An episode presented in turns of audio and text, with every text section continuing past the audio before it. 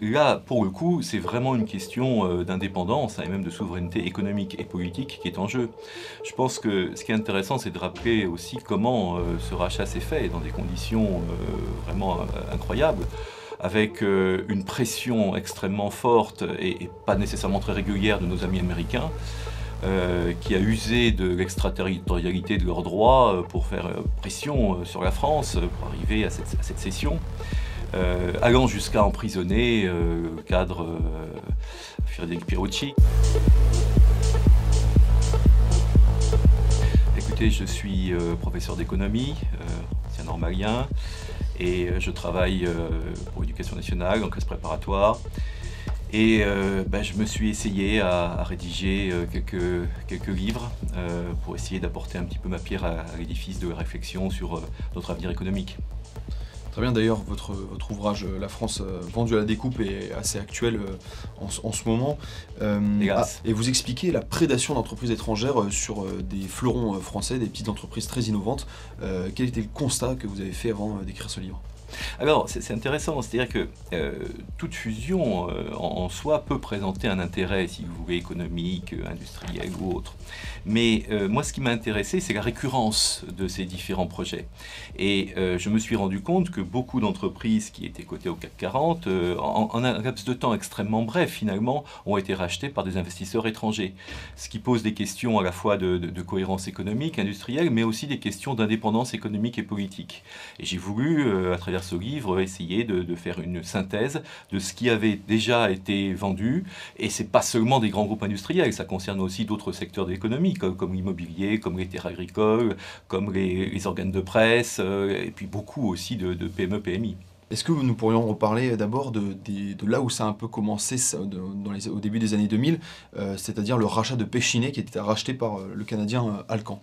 Ah, C'est une affaire qui est emblématique en réalité parce que Péchinet c'était un géant industriel, un, fleuron économique de la France. effectivement, il a été acheté par, par un groupe canadien qui euh, ensuite a, démantelé le groupe français, qui a revendu euh, ce groupe par petits morceaux, et, euh, donc le groupe français a disparu. Et d'ailleurs, il y a une morale de l'histoire parce que Alcan aussi a disparu quelques années plus tard.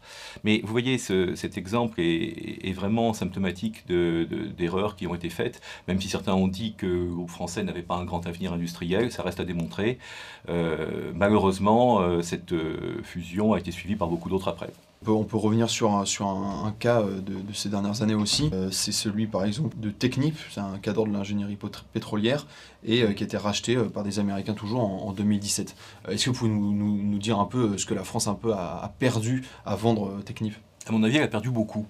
Alors pourquoi? D'abord, il faut savoir que Technip, c'est une entreprise qui, fonctionnait bien.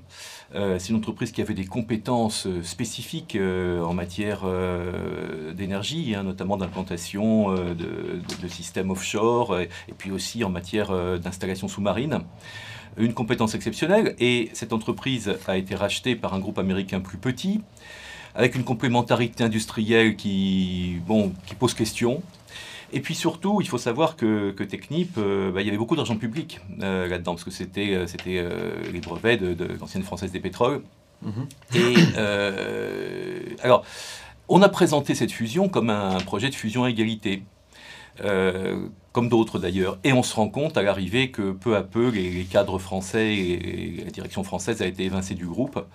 Et que finalement, l'intérêt, même pour le groupe américain, n'est pas évident. Et, nous, nous avons perdu le contrôle d'un fleuron économique qui a une importance, à mon sens, stratégique. Également euh, Alcatel, Alcatel qui avait une expertise dans les, dans les, euh, câbles sous-marins, qui est important euh, pour, pour la circulation d'Internet.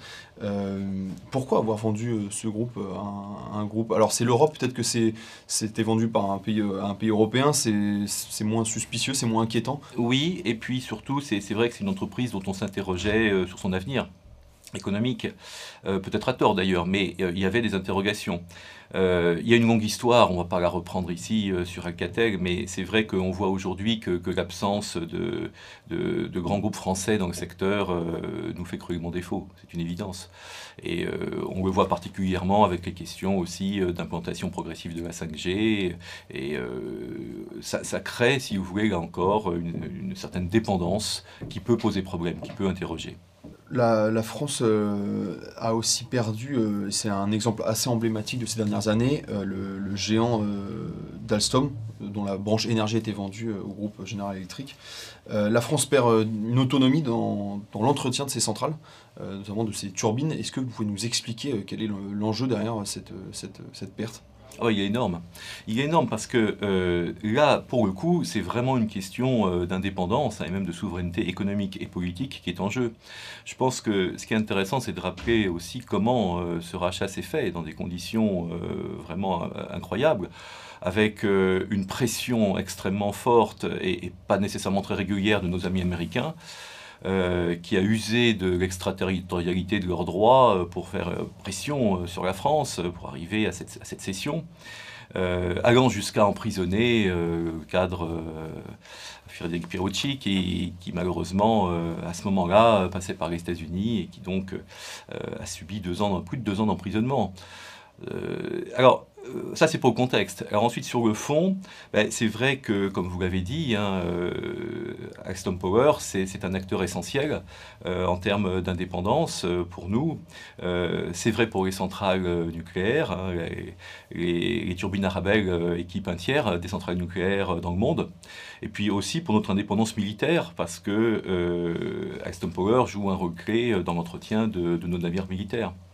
Alors, ce qui est intéressant dans cette affaire, euh, c'est qu'il bah, y a un projet actuellement de, rachat euh, par la France, euh, par un pool d'investisseurs français, notamment EDF, Engie et quelques autres, qui envisagent de racheter Alstom Power. en profitant de difficultés financières du repreneur américain General Electric. Ça serait quand même une première et ça serait quelque chose, à mon avis, de très intéressant si le projet aboutissait. Oui, bah General Electric qui ferme une usine en France à Belfort en ce moment. Oui. Est-ce que c'est le résultat de la politique de rapatriement de, de, la production par Donald Trump ça, peut l'être, mais il y a d'autres éléments qui, entrent en jeu et qui sont, qui sont antérieurs même à l'arrivée de Donald Trump au pouvoir.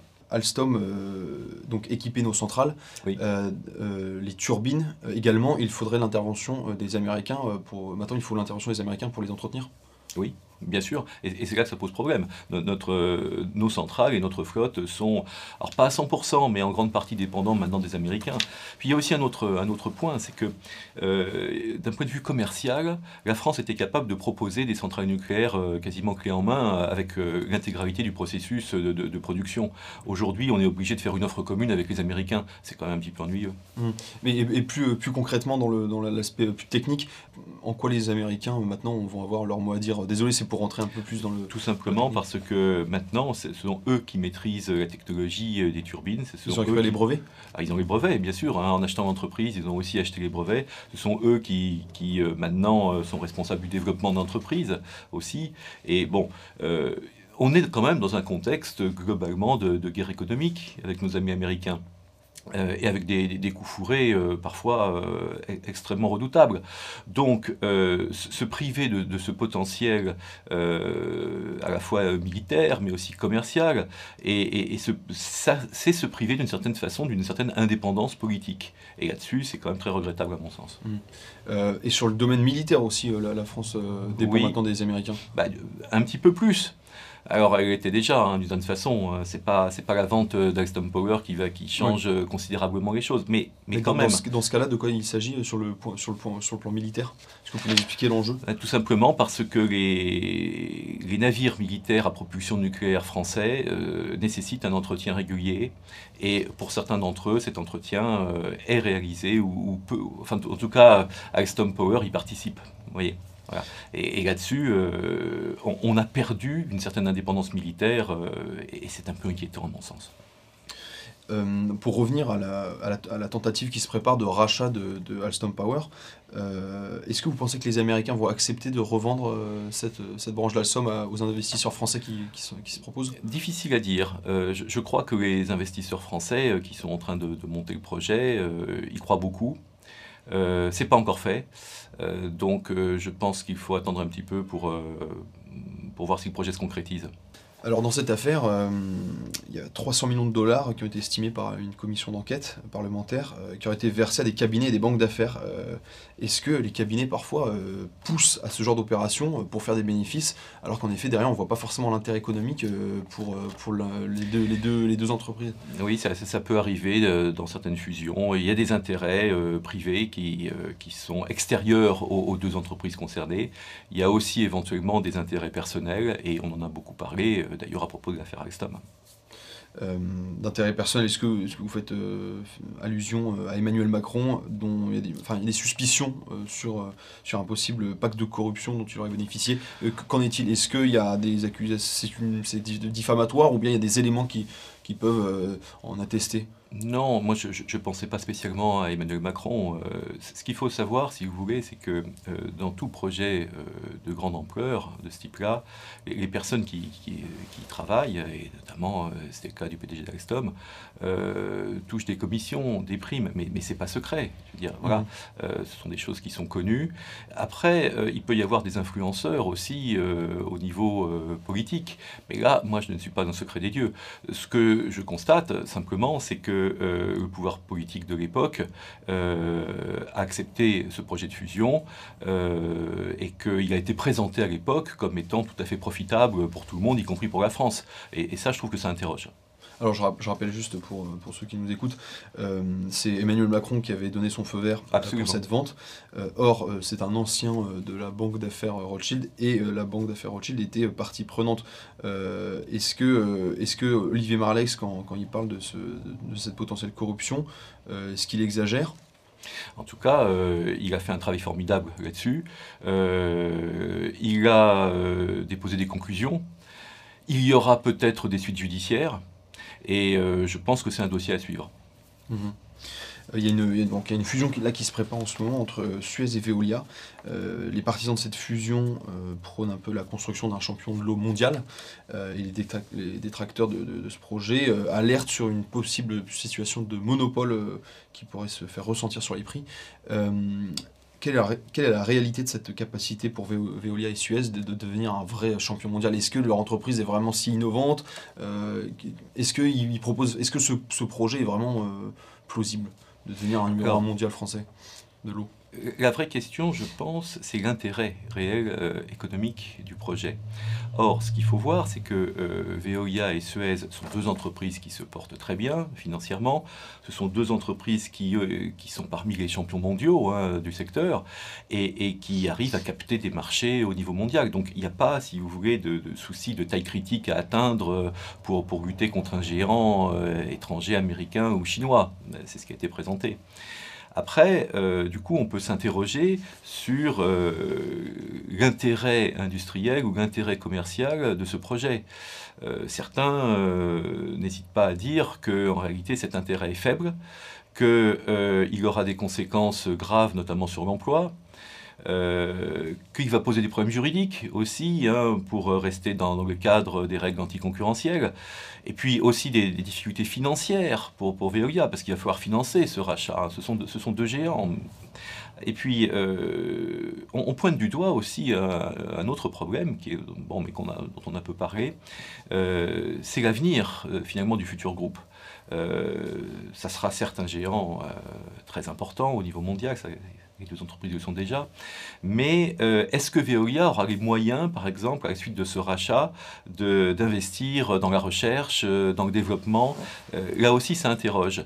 Et beaucoup d'observateurs et de spécialistes vraiment posent la question de savoir quel est l'intérêt véritablement économique de ce projet. Est-ce que ça ne serait pas plutôt un intérêt financier qu'un intérêt réellement économique? C'est-à-dire que les ambitions de, de, Veolia sont extrêmement importantes et certains évoquent la possibilité euh, d'un démantèlement de, Suez euh, euh, après, après la fusion, ou en tout cas d'un affaiblissement de Suez.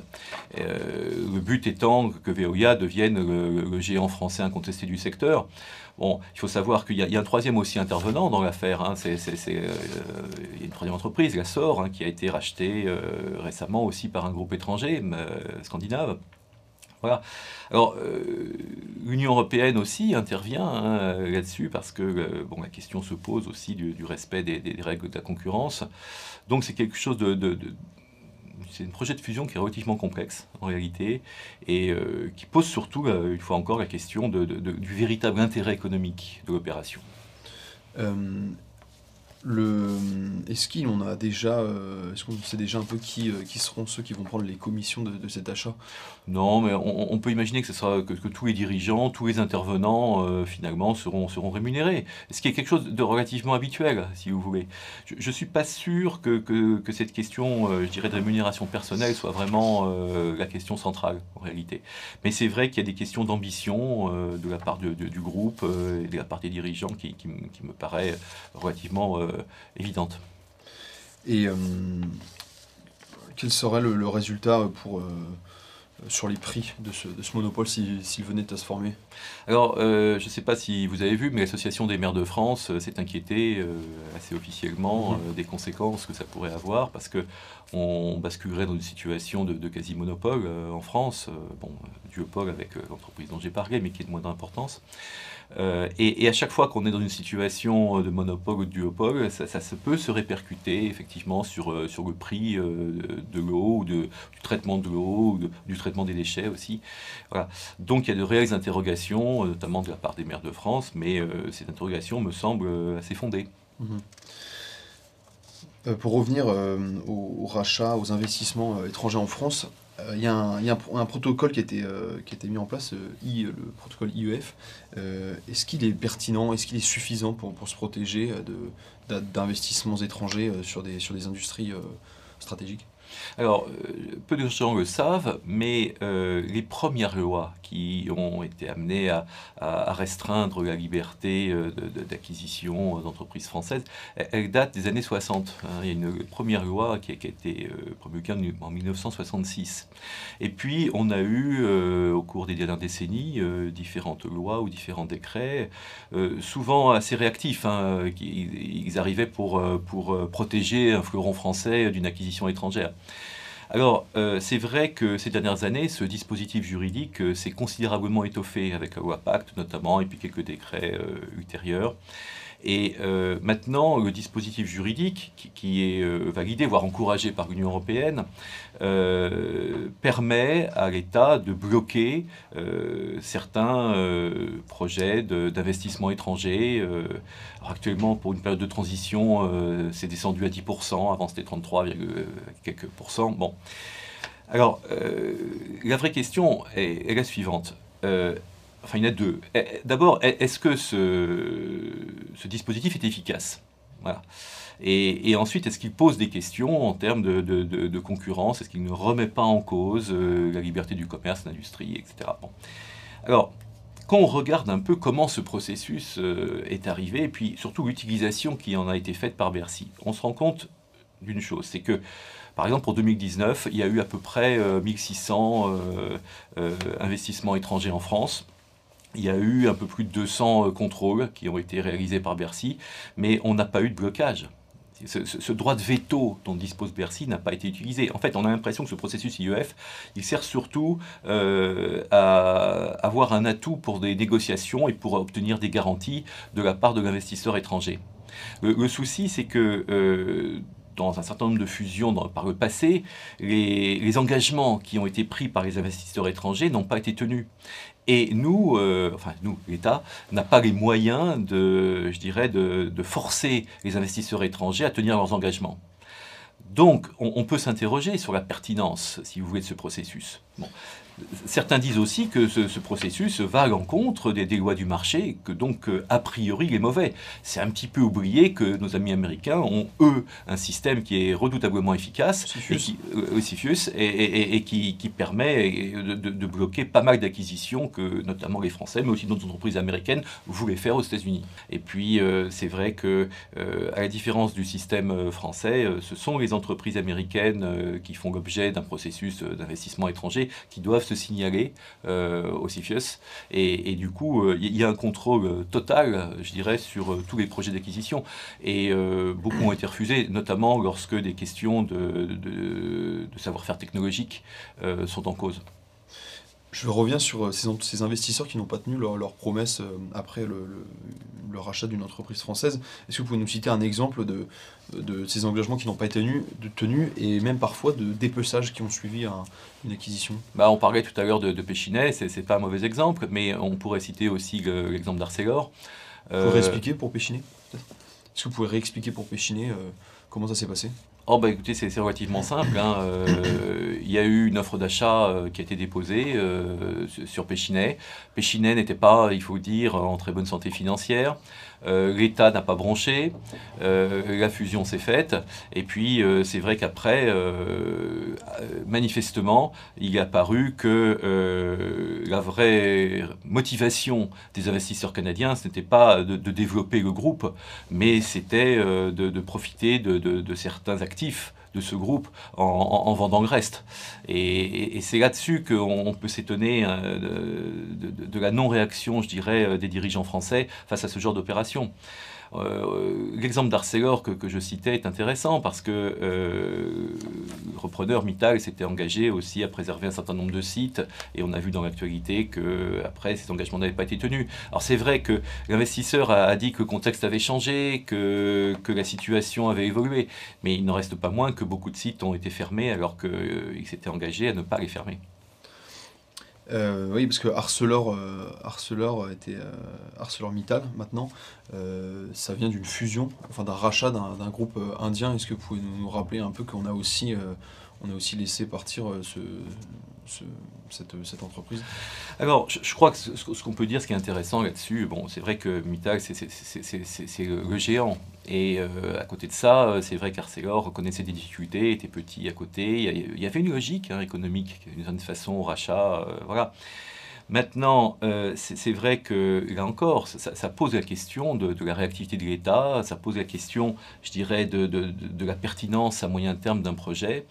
Euh, c'est une vraie question euh, qui, touche, là encore, à mon sens, à notre souveraineté, ne serait-ce que par le nombre de salariés qui sont concernés et par les capacités maintenant de la France et plus loin de l'Union européenne à, avoir une véritable sidérurgie.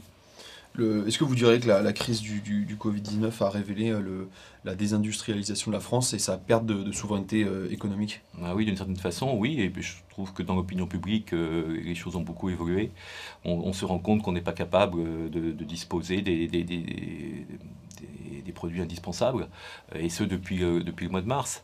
Alors, c'est tout à fait regrettable.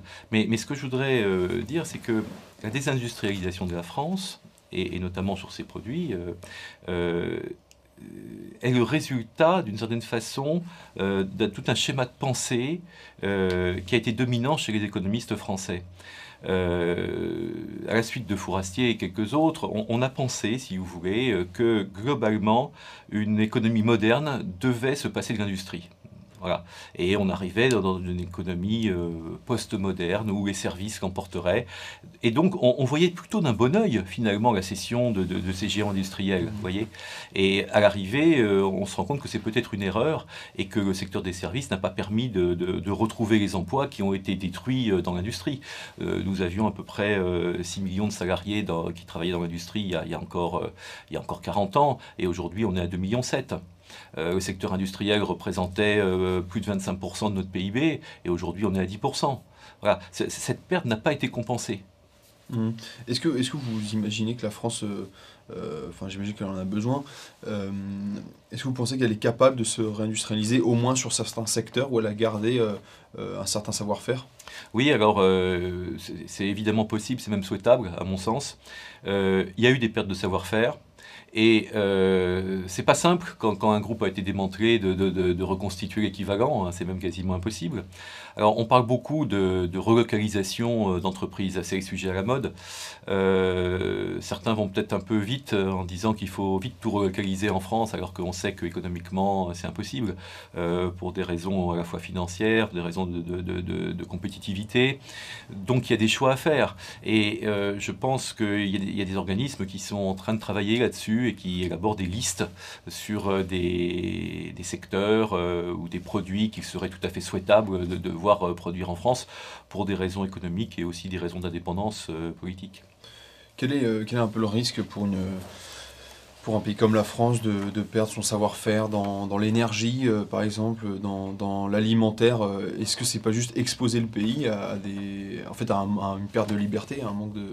Bah, D'une certaine façon, oui, c'est c'est un peu ce que je dénonce dans mon livre, c'est-à-dire que euh, on, peut raisonner uniquement en termes euh, économiques. Et, une fois encore, comme je le disais tout à l'heure, chaque projet euh, de, fusion ou de rapprochement euh, trouve un intérêt. en général, il est commenté, les, les acteurs de ce projet trouvent des... Bon, mais on raisonne beaucoup moins au niveau macroéconomique. Et c'est vrai que quand on voit les, pertes de savoir-faire, et puis quand on voit aussi la, fuite des cerveaux, qui, est une réalité, on, on peut s'inquiéter de ce genre de processus. Est-ce que parfois l'État euh, l'État américain euh, fait appel à, à ses services, euh, à ses services secrets pour, pour mener cette guerre économique Je pense notamment à l'entreprise Morpho, qui avait été rachetée par un, par un fonds, le fonds KKR, qui, est, euh, qui serait un fonds de la CIA. Oui. Alors, sur plusieurs fusions, effectivement, il y a l'ombre de la CIA qui plane. Euh, bon, moi, je ne suis pas dans le secret des dieux, mais c'est vrai que ça interroge. Alors, vous avez cité l'exemple de Morpho. On pourrait en citer d'autres, hein, euh, notamment euh, la TCOR euh, et, et quelques autres. Et, et vous voyez, dans, dans le cas de Morpho, c'est- un exemple très intéressant que vous prenez parce que euh, Morpho était une entreprise euh, française qui disposait d'un savoir-faire et d'un potentiel technologique et, et d'innovation extraordinaire en matière de sécurité intérieure, euh, reconnaissance faciale, mais, mais aussi détection d'explosifs. Donc, dans le contexte géopolitique actuel, c'est une entreprise qui, qui avait un intérêt majeur. Moi, ce que je constate, c'est que, euh, pour élargir un petit peu, c'est que dès lors que quelque part dans le monde, une entreprise présente un intérêt, je dirais, euh, technologique fort et a une avance réelle sur les Américains, eh bien, il y a, il y a immédiatement, euh, je dirais, un regard des Américains sur cette entreprise et Mhm. éventuellement un rachat. Euh, euh, tout porte à croire en réalité qu'il y a, il y a une espèce de, de- de veille stratégique globale de nos amis Ouais. américains qui, qui systématiquement vont essayer à capter les technologies pour lesquelles ils, sont, ils ont pris un petit peu de retard. Vous, vous parlez de, de l'ATCOR. Euh, L'ATCOR a été racheté par un fonds qui s'appelle Spotlight. Lui, euh, vous- vous- y a le- la CIA serait aussi dans, dans le coup, euh, Bon, euh, une fois encore, je ne suis pas dans le secret des dieux, mais Oui. c'est vrai qu'on l'a dit parce que il se trouve que le- l'entreprise qui a racheté bon, appartient à un fonds dont l'un des dirigeants a fait partie de la CIA. Voilà. Donc il y a des suspicions, mais Mhm. bon, où est la réalité là-dedans? C'est très difficile ou, bien, ou bien les investisseurs parfois se servent du, du savoir-faire d'anciens de la CIA pour, euh, faire ces opérations. Oui, parce que une fois encore, nos, nos amis américains euh, nous mènent une espèce de, de guerre économique. On, le sait. Il faut, il, bon, il y a, y les Chinois d'un côté, les Américains de l'autre, et, nous, on est un petit peu au centre de cette bataille. Euh, on n'est pas directement visé plus, que d'autres, mais euh, il faut savoir que, les Américains là-dessus sont, sont extrêmement vigilants et que nous, on a perdu depuis quelques années bon nombre d'entreprises qui présentent un intérêt technologique. Le directeur de, de BPI France euh, disait il y, a, il y a quelques semaines que dans le domaine, par exemple, de la, de la biotech et de la medtech, qui sont des domaines aujourd'hui essentiels, on le voit avec le virus, euh, 80% des entreprises françaises étaient rachetées par les Américains. C'est- quand même absolument incroyable. Comme, les, comme lesquels par exemple? Oh, il y en a- beaucoup, hein, notamment des, des labos de recherche, euh, euh, des, aussi des entreprises pharmaceutiques. euh, euh, bon, c'est- sans fin, c'est sans fin. et, et pourquoi il y a cette, euh, pourquoi cette naïveté française sur, sur cet allié américain, mais qui par ailleurs mène une, une lutte féroce pour, en effet, pour co- coopter l'innovation Je pense que Française, on n'a pas encore totalement pris conscience de, du degré, je dirais, de- d'évolution de, cette guerre économique. Euh, c'est une guerre un petit peu particulière, évidemment, parce que euh, on déjeune ensemble, on se serre la main, on passe des contrats, euh, voilà, et puis on coopère aussi, et ces coopérations sont, parfois très bonnes. Mais en même temps, il y a une volonté hégémonique américaine qui, est forte, et, et je pense qu'on peut plus se voiler la face sur cette question. Euh, Est-ce que la France a des outils? Est-ce qu'elle est capable de- d'un peu répondre à, ce- à cette guerre, de, de faire entendre aux Américains que que- qu'elle ne se laissera pas faire ou plus faire ou qu'elle résistera? Est-ce que est-ce que l'Union européenne ou la France euh, a un moyen de, de, de mener un bras de fer avec les Américains, sachant que euh, on est très dépendant de leur technologie, euh, que ce soit pour le, le, cloud, Internet, les paiements en carte bleue, etc. oui. Euh, qu'est-ce que la France a, comme arme encore Sur les paiements carte bleue, là encore, euh, il y, aurait à dire, parce que les entreprises françaises au départ qui ont été rachetées aussi par les entreprises américaines. On était, en plus. Non, non, mais euh, juste comme ça, on, était quand même, on était quand même en tête. Il faut savoir que l'inventeur de, la carte à puce pour les, pour les cartes bleues, c'est un Français. Enfin bon, voilà, on, pourrait en parler longtemps. Bon, mais maintenant pour répondre à votre question, est-ce qu'on a les moyens de, lutter? Alors, oui et non. C'est-à-dire qu'il y, y, a plusieurs niveaux, si vous voulez l'outil juridique que l'on évoquait tout à l'heure est totalement insuffisant parce que euh, beaucoup d'entreprises ont, des réels besoins financiers, des besoins de recapitalisation. Donc euh, il ne suffit pas de dire voilà, telle entreprise est stratégique, on bloque, on bloque euh, le rachat. Ça, pourrait conduire à des grosses difficultés, à des, problèmes de développement de certaines entreprises, voire à des faillites. Donc l'autre nerf de la guerre, c'est l'argent. C'est pas seulement l'arme juridique. Il faut qu'on trouve des, moyens pour avoir des investisseurs français et européens plus dynamiques pour pouvoir épauler les entreprises françaises dans leurs projets de développement. Et puis, euh, il y a aussi un autre aspect, c'est que face à l'extraterritorialité du, droit américain, euh, qui, là aussi est extrêmement hégémonique, eh bien, peu à peu, les, différents pays commencent à s'organiser, euh, et notamment au niveau européen, on, essaye de trouver, mais c'est tout nouveau, mais on essaye de trouver des moyens de, contrer cet outil américain qui est vraiment terrible. Vous savez, il y a beaucoup d'entreprises françaises qui, ont dû verser des, amendes extrêmement fortes, hein, des banques notamment. oui, euh, par exemple, hein, pour pouvoir continuer à se servir du dollar, à, intervenir sur les marchés mondiaux. Bon, euh, certains parlent de raquettes, moi j'irai pas jusque-là, mais euh, c'est vrai que cette extraterritorialité est à sens unique. Mm. Est-ce que vous pouvez réexpliquer euh, pour les, pour les auditeurs un peu ce que ce que c'est l'extraterritorialité du droit américain et euh, comment il s'en sert euh, L'idée, si vous voulez, c'est que les États-Unis posent des règles et ces règles doivent être respectées par toutes les entreprises, qu'elles soient américaines ou non, qu'elles interviennent aux États-Unis ou non c'est une hégémonie juridique, si vous voulez. Et pour les entreprises qui, refuseraient euh, ces règles, euh, par exemple qui continueraient de, commercer avec l'Iran alors que la loi américaine l'interdit, il y a tout de suite des, des, amendes qui, sont fixées par les tribunaux américains et que les entreprises euh, françaises, européennes ou mondiales doivent acquitter. Si elles ne le font pas, eh bien, les sanctions euh, sont immédiates. Le marché américain leur est fermé, euh, l'accès au dollar est, suspendu. Enfin, bon, les, conséquences sont terribles. Et jusqu'à présent, toutes les entreprises françaises qui ont été condamnées des amendes ont payé immédiatement concrètement, quand une entreprise euh, collabore avec une, entreprise américaine, une entreprise française travaille avec une entreprise américaine, elle doit se conformer au droit américain, quel que soit l'endroit où bah elle se trouve. Voilà, ouais, c'est un peu ça l'idée. Et puis euh, ça va même plus loin parfois, euh, notamment lorsque la coopération nous, euh, conduit à acheter des pièces détachées, des éléments qui viennent des États-Unis pour les incorporer, nous, par exemple dans des avions, etc. Ou dans, bon, il faut, il faut ensuite l'accord des Américains pour pouvoir commercialiser ces produits euh, français ou européens. Donc on n'a pas une totale liberté commerciale, économique, euh, avec les normitards et quelques autres euh, petits gadgets juridiques qu'ont inventé nos amis américains pour, là encore, avoir un regard, un droit de contrôle sur nous, ce que nous pouvons faire, ce que nous pouvons exporter, et donc sur notre indépendance politique et économique. Vous pouvez nous préciser ce que sont les normes ITAR? Ah oui, ben, c'est ça. C'est-à-dire que, imaginez par exemple, on, construit un, nouvel avion qui va remplacer le, Rafale. On sait qu'on n'est pas capable, nous, de, produire tous les éléments, toutes les pièces qui euh, vont équiper ce futur avion. Donc il faut acheter des pièces, euh, des, composantes euh, aux Américains. ces composantes nous sont vendues sous normitar. Et ces normes nous engagent, ça fait partie du contrat, à euh, donner des informations aux Américains à la fois sur euh, notre production, mais aussi sur euh, la commercialisation et l'utilisation des productions françaises. Et il peut y avoir immédiatement un refus américain si, par exemple, on avait l'idée de, vendre des, avions de guerre à des pays qui ne sont pas forcément en odeur de sainteté au niveau des États-Unis. Mmh. Est-ce que vous direz que la France a un sérieux retard et même un retard mortel en renseignement économique, en ce qu'on appelle l'intelligence économique, c'est-à-dire euh, euh, voir la réalité des, relations économiques qu'on a avec certains pays qui sont fait, un peu conflictuelles, c'est-à-dire que des rachats, de, de récupération de savoir-faire, etc. Est-ce que la France est vraiment naïve? Moi, je pense qu'elle est un petit peu, mais qu'on on est en train de prendre conscience du problème. Hein. L'intelligence économique, c'est bon, un secteur sur lequel on est encore en retard, mais, mais moi, ce que je constate, c'est que dans, dans, les écoles d'ingénieurs, dans les écoles de commerce, on en parle de plus en plus.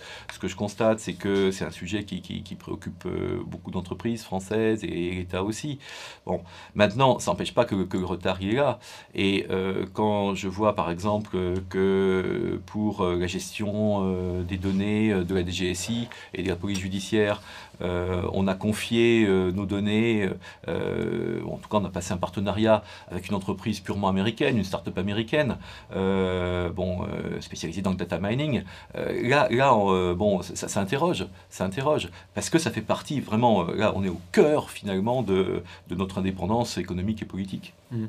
D'ailleurs, le, les États-Unis ont voté en 2018, il me semble, le, Cloud Act, euh, qui permet, euh, vous me corrigez si je me trompe, hein, qui, qui, permet aux services américains, enfin au gouvernement américain, euh, d'aller chercher des informations et d'analyser toutes ces données. le problème, c'est que la France, que ce soit les particuliers ou même parfois vous dites l'État, stocke ces données chez les Américains. et comment, pourquoi la France n'est pas capable d'avoir son propre système de, de stockage de ses propres serveurs pour le retard que j'évoquais tout à l'heure. Et, c'est pour ça que, à mon sens, il est urgent de développer nos propres systèmes de cloud. Euh, et, il y a des entreprises euh, qui, je pense, euh, si suis même sûr, y travaillent actuellement. Mais vous voyez, on a beaucoup parlé, par exemple, d'un élément qui me paraît central. Hein, la France a confié les, données de santé de, 67 millions de Français à, Microsoft. ça s'interroge ça interroge. Euh, c'est sûr que dans les années, dans les dizaines d'années à venir, la, question de, la protection des données, notamment des données personnelles et aussi des données sensibles des entreprises, ça va être un sujet euh, vraiment central. Et, il faut que la France puisse s'armer euh, économiquement sur ce, sur ce sujet. La, France a réussi à, sauvegarder euh, 10 heures euh, sous son pavillon euh, et plus récemment, elle s'est opposée assez clairement, il me semble, au rachat du Canadien Couchetard, du rachat, son, son, projet de rachat de Carrefour. Est-ce que l'État est en train de prendre conscience? Est-ce qu'il y a un revirement de, doctrine entre guillemets concernant le, rachat d'entreprises étrangères, de françaises Oui. alors. Euh, on, a euh, effectivement deux exemples euh, très récents qui montrent peut-être une inflexion, une prise de conscience et une inflexion politique. Alors, on a tout d'abord, après pas mal de tergiversations, l'opposition de Bercy, de, la France, au rachat de, de Photonis, une entreprise spécialisée dans les systèmes de vision nocturne, donc qui présente un intérêt militaire pour la défense évident et pour laquelle on a une avance technologique. Et puis, euh, encore plus récemment, euh, il y a eu le, veto extrêmement rapide euh, de Bruno Le Maire à l'offre de rapprochement de cette entreprise canadienne, effectivement, qui, s'appelle Couchetard et, que personne ne connaît et, qui n'a jamais géré un supermarché de sa vie, avec, avec Carrefour. Alors, quand, on parle de rapprochement, il faut être clair, hein, c'est un projet de rachat. Voilà. Alors, euh, bon, à mon avis, c'était une tentative un petit peu opportuniste euh, de l'entreprise canadienne, qui sait que actuellement Carrefour euh, a quelques difficultés financières, même si Carrefour a pu réduire un petit peu sa dette. Il y a une sous-valorisation boursière, une certaine fragilité. Bon, immédiatement, l'État français a réagi, et ça, ça prouve qu'on peut réagir quand on veut. Mais ça pose quand même question. Euh, pourquoi, euh, pourquoi ce groupe canadien a-t-il cru possible de, racheter le groupe français qui, est beaucoup plus important? Et ça pose une autre question aussi. Hein. C'est la question de savoir euh, quel est le périmètre de nos entreprises stratégiques? Parce que là-dessus, il y a un vrai débat. Certains ont dit, mais après tout, euh, euh, pourquoi pas laisser filer Carrefour euh, Le groupe canadien pourrait le développer, ça serait très bien. Et puis, c'est pas, c'est pas de la défense, c'est pas de la haute technologie, Carrefour. Donc, il n'y a, pas, a, aucun intérêt stratégique. Ça, j'ai entendu, je l'ai lu, etc. Moi, ça, ça m'interroge parce qu'une entreprise qui est quand même le premier employeur privé de France, euh, qui a des, compétences et puis des, moyens en termes logistiques euh, majeurs, ah, si ce n'est pas une entreprise stratégique, euh, je me demande ce que c'est. voyez mhm. et d'ailleurs, ça, pourrait porter un, ça pourrait être un, risque aussi pour les, pour les agriculteurs français de ils ont des habitudes à Carrefour. Carrefour est peut-être un, acheteur euh, convenable pour eux. Est-ce qu'il y a des risques de Oui, pour les agriculteurs, pour les, producteurs, pour les consommateurs. Euh, voilà, il euh, y, a un vrai risque. Et, du coup, moi, je, je, comprends tout à fait l'opposition du gouvernement à, ce projet. Voilà. Alors, vous me demandiez, est-ce que c'est -ce c'est un virage stratégique Ben non, c'est trop tôt. bon, mmh. on ne peut pas se contenter de, deux exemples pour dire, voilà, il y a une inflexion. bon, il faut voir avec le temps. Euh, est-ce qu'on a vraiment une, stratégie, je dirais, de défense de nos intérêts économiques face euh, aux appétits des prédateurs étrangers Ou est-ce que, ou est-ce que bah, c'est, plus, de, je dirais, de la communication et on s'interroge sur... Euh, bon, moi, je crois qu'il faut être pragmatique sur ces questions. chaque projet d'acquisition doit être étudié. parfois, certains rapprochements sont justifiés, font du sens économiquement. Mais il faut quand même être prudent au niveau économique, euh, au niveau politique et euh, au niveau de notre indépendance. Est-ce que c'est pas un peu schizophrène que nos, dirigeants euh, comptent sur l'Union européenne pour défendre les intérêts des, États membres de, l'Union européenne, mais qu'en même temps l'Union européenne empêche un peu l'État d'intervenir pour sauvegarder ses entreprises, les, les, remettre sur pied quand, si, si besoin Est-ce que c'est pas schizophrène de, pour les, pour les dirigeants français de... À mon sens, euh, l'Union européenne a, parfois une, une stratégie ambiguë. Euh, si vous voulez. Euh, elle a facilité certains projets de rachat, elle, s'y opposait à d'autres. Bon, elle a, elle a très récemment mis en place des outils juridiques qui autorisent les, pays à se protéger. Et en même temps, on, voit bien que, certaines interventions de, l'Union européenne euh, manquent de sens.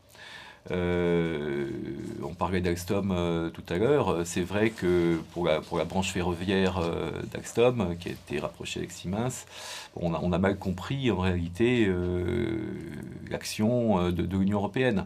On pourrait prendre d'autres exemples.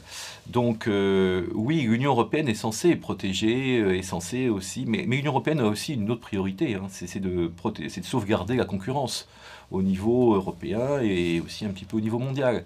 Et du coup, ben, c'est vrai qu'on a parfois des objectifs qui sont un petit peu contradictoires.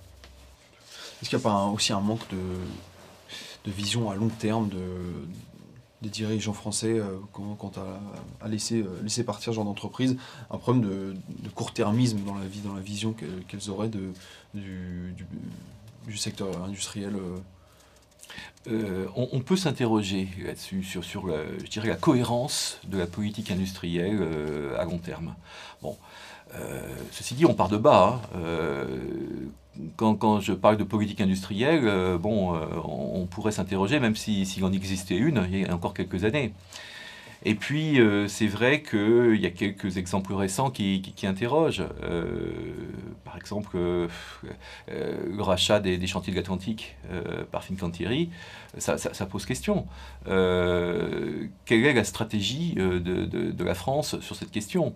Vous savez, il y a eu quand même une nationalisation temporaire hein, pour éviter que les chantiers de l'Atlantique ne tombent dans le, dans le giron du géant italien Fincantieri. Mais en même temps, c'est vrai qu'il y a toujours une négociation en cours, qui est présentée une fois encore, parfois médiatiquement comme une fusion égalité, alors qu'on sait que ça ne sera pas le cas, parce qu'on sait que toutes les fusions égalité débouchent finalement sur euh, la domination d'un groupe et d'une équipe dirigeante sur un autre. Donc effectivement, on s'interroge sur la stratégie industrielle euh, du, gouvernement, et je pense que euh, là-dessus, il faudrait un peu plus de clarté quel serait l'enjeu de, voir euh, être achetés les, ces chantiers de ces chantiers d'Atlantique? Oui.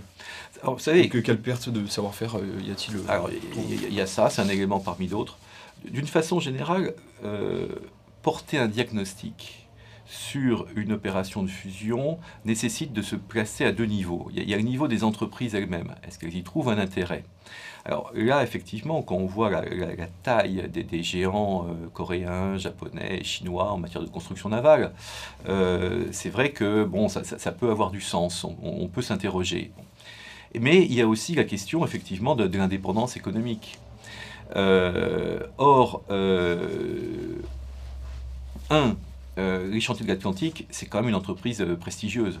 Euh, construit en France, euh, Queen Mary 2, beaucoup des, paquebots géants qui, naviguent actuellement. Bon.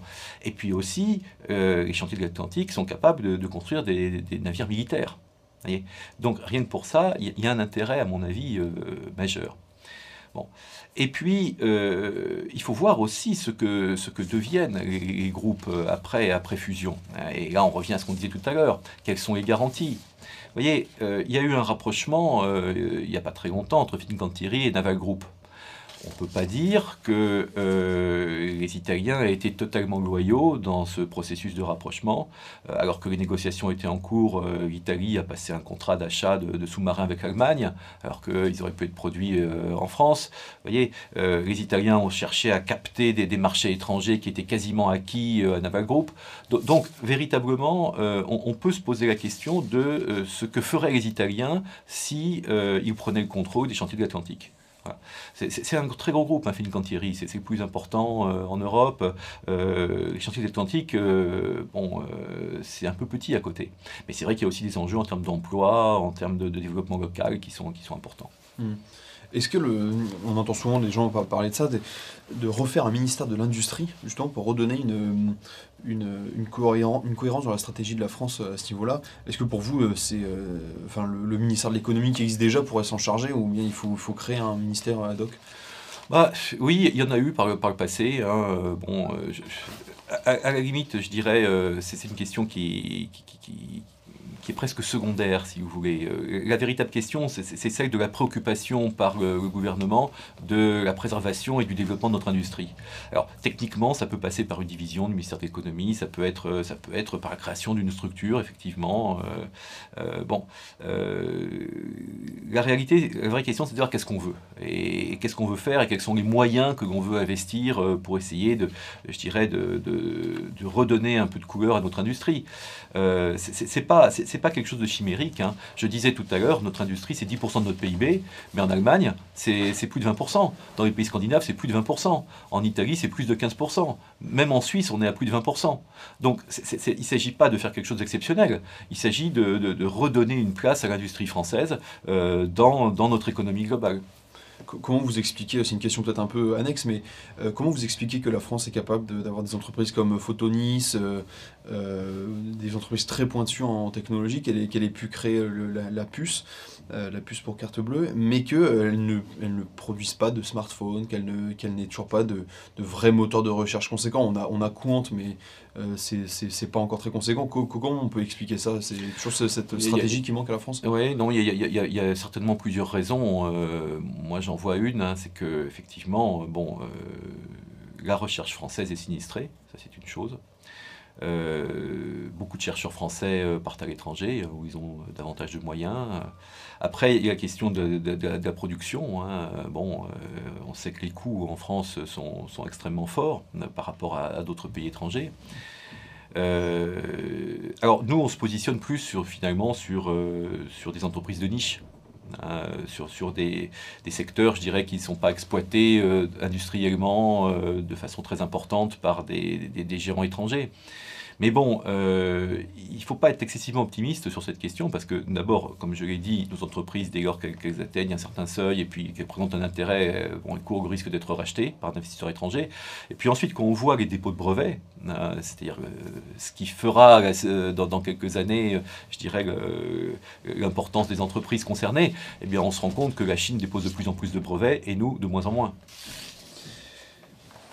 Euh, donc on a, beaucoup parlé des, entreprises euh, qui subissent souvent une, prédation euh, économique, mais vous parlez aussi par exemple, des terres agricoles qui se font racheter. Est-ce que vous pouvez nous en dire plus? Alors j'en parle un petit peu dans, dans mon livre.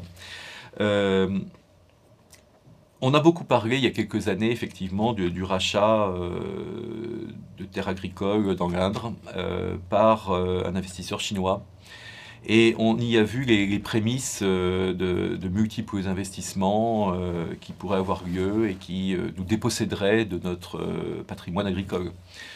Bon, cette crainte, euh, au moins à court terme, n'est peut-être pas fondée. Euh, ce qui est vrai, par contre, c'est que euh, les Chinois ne sont pas autosuffisants alimentaires, ils le savent, et ils ont entrepris une, politique il y a quelques années d'achat systématique de, terres agricoles. Alors, c'est surtout en Afrique, en Amérique du Sud, l'idée c'est d'être autosuffisant alimentaire. Bon. Alors, euh, la France, bien que ce soit le, pays où les terres agricoles sont les moins chères d'Europe, reste relativement protégée contre ces processus, euh, en tout cas globaux. Pourquoi? Parce que nos terres agricoles sont quand même beaucoup plus chères que, celles euh, en Afrique ou en Amérique du Sud. Et puis, les acquisitions qui ont été faites par quelques, entreprises chinoises, que ce soit en Normandie, que ce soit dans l'Indre, voilà, dans le domaine agricole ou, de l'industrie agroalimentaire, on ne peut pas dire que c'était des réussites il y a certaines entreprises chinoises qui ont fait faillite, etc. On a l'impression aujourd'hui qu'il euh, y a une rationalisation de la politique chinoise en matière d'investissement étranger. Et euh, à ce titre, euh, il est possible que les, initiatives dont je parle dans mon livre, mais qui ont été réalisées en France, ne se reproduisent peut-être plus dans un avenir, en tout cas à court terme. Très bien. Vous parlez aussi des, euh, monuments historiques. Là, euh, c'est quel, quel, type d'investisseurs? Est-ce que là, c'est plus des investisseurs euh, venant du, Moyen-Orient? Ah bien, un peu de tout. Hein. voilà. malheureusement, vous savez qu'on a en France peu de moyens pour entretenir notre patrimoine historique. Et euh, que ce patrimoine appartienne à des privés ou qu'il appartienne à l'État, euh, ben, on, constate chaque année des, cessions euh, à des investisseurs étrangers, alors qui viennent du Moyen-Orient, qui viennent parfois de Chine, des USA, mais aussi d'autres pays européens. Là encore, ça, révèle notre, nos limites financières et, pour, entretenir nos patrimoines, qui pourtant présentent un enjeu pas seulement historique, hein, il y a un enjeu économique aussi touristique sur ces questions. Mais est-ce que l'industrie lourde euh, a encore un, avenir en France euh, Moi, je, je pense. De pointe. Je pense. Si vous voulez, ce qui pose problème véritablement en France, euh, c'est l'absence, ou en tout cas l'insuffisance de TI, entreprises de taille intermédiaire. Vous voyez, on, a, on, a, pas mal de, de, PME qui sont actives, on a des entrepreneurs qui sont dynamiques, on a des écoles de commerce qui forment des entrepreneurs. bon. Le problème, c'est que à partir d'un certain seuil, ces, PME connaissent des problèmes de financement et on n'a pas des structures de financement qui sont aussi efficaces qu'en Allemagne, par exemple, qui, qui a un tissu d'entreprises de taille intermédiaire très important. Voilà. Et, euh, ces entreprises de taille intermédiaire, bon, elles, ont, euh, je dirais, un intérêt économique en elles-mêmes, mais euh, souvent elles sont aussi fournisseurs des grands groupes. Et, euh, du coup, bon, euh, on ne peut pas faire naître un grand groupe industriel comme ça en claquant des doigts, euh, c'est évident. Mais je pense qu'il y aurait beaucoup à faire pour aider nos, PME à devenir des, entreprises plus grandes et, avoir, je dirais, un, développement important comme, comme en ont certaines aux États-Unis. Par quoi ça passe aux États-Unis ou en Allemagne, ces aides de financement ou de développement Concrètement, qu'est-ce que c'est comme, comme, aide? Bah, Par exemple, en Allemagne, il euh, y, a des banques qui financent beaucoup plus facilement le développement des, PME. En, France, c'est un petit peu compliqué. Alors, euh, en France, on a quand même des organismes. Hein, euh, voilà, la Banque publique d'investissement, BPI, France, qui, qui, fait, qui fait un bon boulot, mais qui n'a pas les moyens financiers suffisants, à mon avis, pour, pour permettre véritablement un développement à l'échelle, je dirais, macroéconomique de, de notre pays. Voilà. quand on voit certaines réussites fantastiques au Euh, tout à l'heure, on parlait de, de, Palantir. Bon, bah, Palantir, c'est une entreprise qui a 15 ans, qui, n'existait pas il y a 15 ans, et qui est devenue un géant en matière de, gestion des données. Bon, euh, une aventure à la Palantir, est-ce qu'elle est possible en France? Ben non, parce qu'elle se heurterait à des difficultés de financement, et puis elle courrait le risque aussi de se faire acheter.